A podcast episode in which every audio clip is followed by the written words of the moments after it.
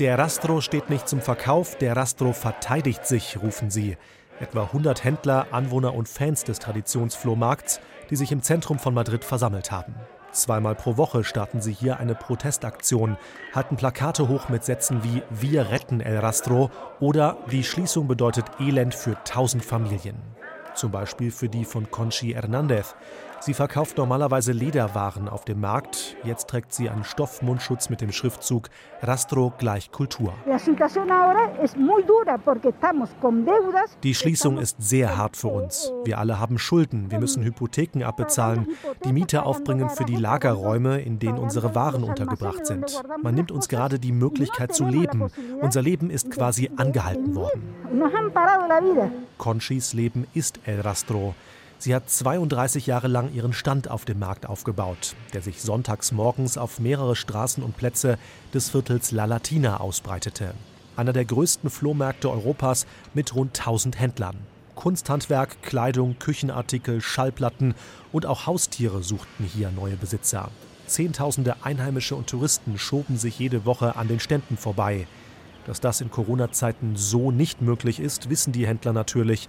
Sie haben deshalb ein Konzept ausgearbeitet, wie man den Betrieb fortsetzen und die Corona-Hygieneregeln auf diesem Open-Air-Markt einhalten kann, sagt Maika Toralba, Sprecherin einer Händlervereinigung.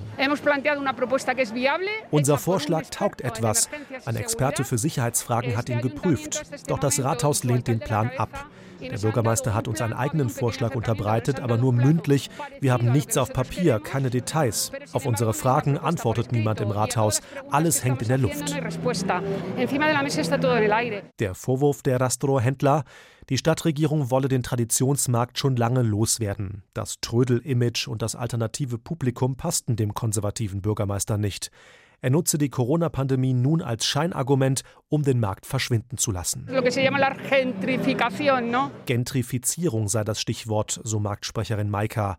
Doch das Rathaus wehrt sich gegen diesen Vorwurf. Stadtrat José Fernández.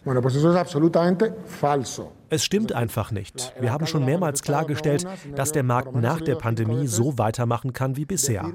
Wir müssen jetzt eine Lösung finden, wie El Rastro die Hygieneauflagen erfüllt und dann wieder geöffnet werden kann.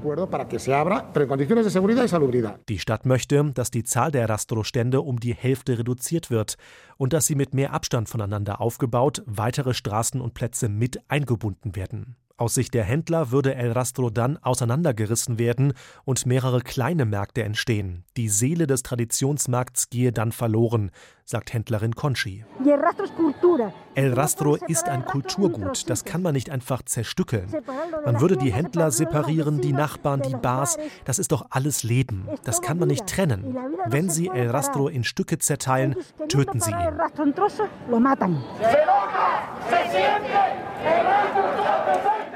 Den Tod von El Rastro wollen die Händler in keinem Fall hinnehmen und so lange im Zentrum von Madrid protestieren, bis eine Lösung gefunden ist. Doch die Entwicklung der Corona-Pandemie, die rasant steigenden Fallzahlen in Madrid verschlechtern die Chancen zusehends, den Markt möglichst originalgetreu wieder zu eröffnen. Das Virus könnte der größere Gegner von El Rastro sein als die Stadt Madrid.